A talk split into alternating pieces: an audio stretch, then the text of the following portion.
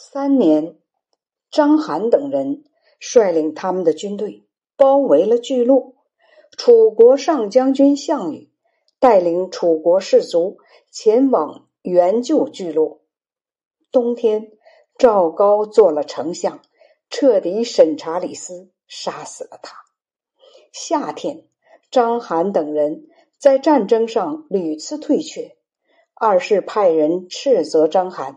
章邯心里恐惧，派长史司马欣请示事情。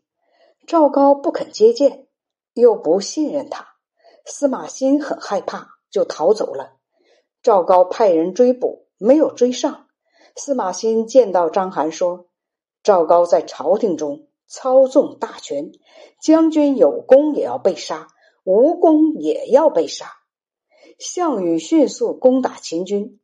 俘虏了王离，章邯等人就率军投降了各路诸侯。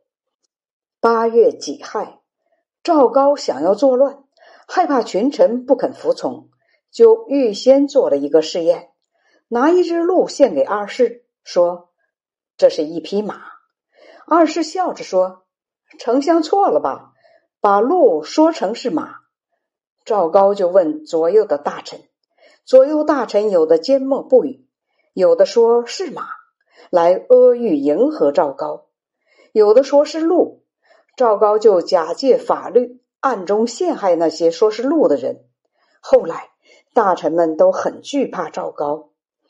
赵高以前多次说关中的盗贼不会有什么作为。等到项羽在巨鹿俘虏了秦军将领王离等人，继续向前推进。章邯等人的军队屡次退却，上书请求增加兵员。燕、赵、齐、楚、韩、魏都自立为王，从函谷关以东，差不多都背叛了秦朝的官吏，响应各路诸侯。诸侯们率领自己的军队向西推进。沛公率领几万人屠毁了武关，派人私通赵高。赵高害怕二世发怒。遭到杀身之祸，就推说有病，不去朝见。二世梦见白色的老虎咬他驾车的左边的那匹马，最后马被咬死了。二世的心里闷闷不乐，感到奇怪，就去问占梦的人。占梦的人占卜说，金水的水神在作祟。于是二世在望夷宫借斋，打算祭祀金水的水神。沉入水中四匹白马，派使者以有关盗贼的事情去指责赵高。赵高很是恐慌，就暗中和他的女婿显阳令严乐、他的弟弟赵成商量说：“皇帝不听劝告，如今事已危急，想要嫁祸于我们的家族，我打算废掉二世，另立公子婴做皇帝。”公子婴仁爱简约，百姓都听信他的话。于是赵高派郎中令做内应，欺骗的说有一大群盗贼来了，命令严乐叫来官吏发兵追击，又劫持严乐的母亲，安置在赵高的家里，逼迫严乐不能三心二意。赵高派严乐。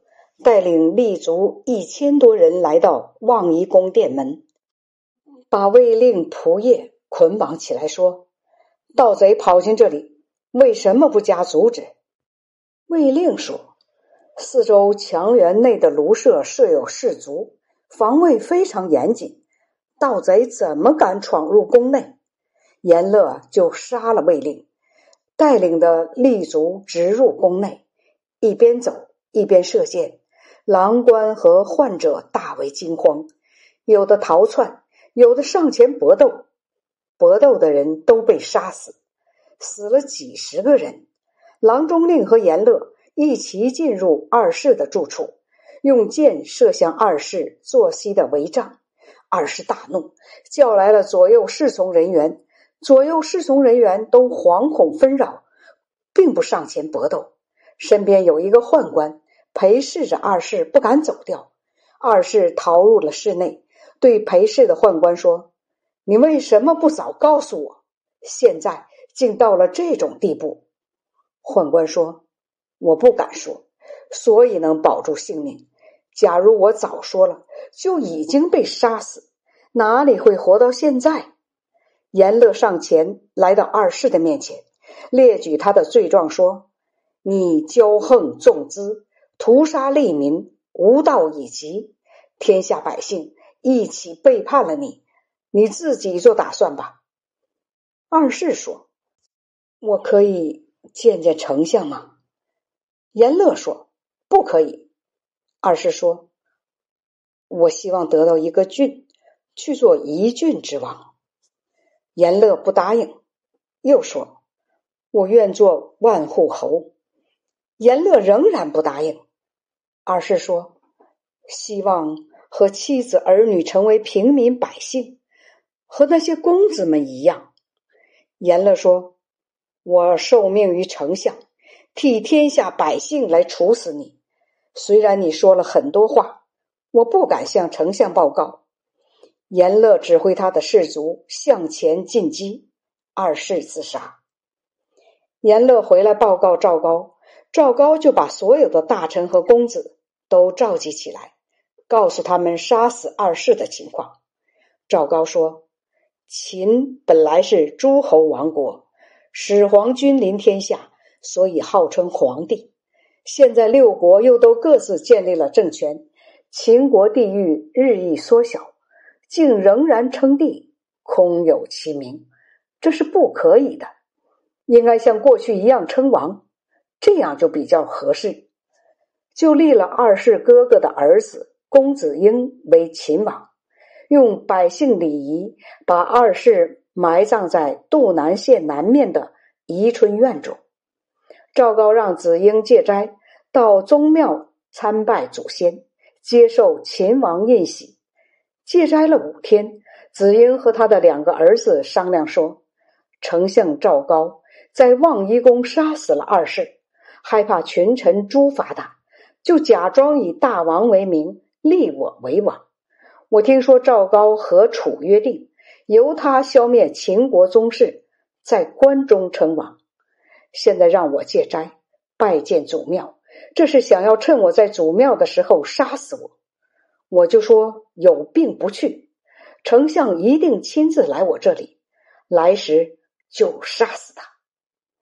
赵高派了好几班人去请子婴，子婴不去，赵高果然亲自来了。说：“国家大事，你怎么能不去？”子婴就在戒斋的宫里赐死了赵高，全部处死赵高家的三族，在咸阳示众。子婴做了四十六天的秦王，楚将沛公打垮了秦军，进入武关，来到坝上，派人去让子曰签约投降。子婴就用丝带系着脖子，白马素车。捧着天子的印玺和符节，在指道旁投降。于是沛公进入咸阳，封闭宫室府库，回军霸上。过了一个多月，各路诸侯的军队到了。项羽为楚侯联军的领袖，杀死了子婴和秦公子的宗族，屠毁咸阳，焚烧宫室，俘虏了秦国子弟和妇女。把珍宝财物搜刮在一起，诸侯们共同瓜分了。消灭了秦国以后，把他的土地分为三部分，封立三个王，名叫雍王、塞王、狄王。后世也有人说叫翟王，号称三秦。项羽为西楚霸王，负责分封天下诸侯王。秦朝最后灭亡了。过了五年，汉朝统一了全国。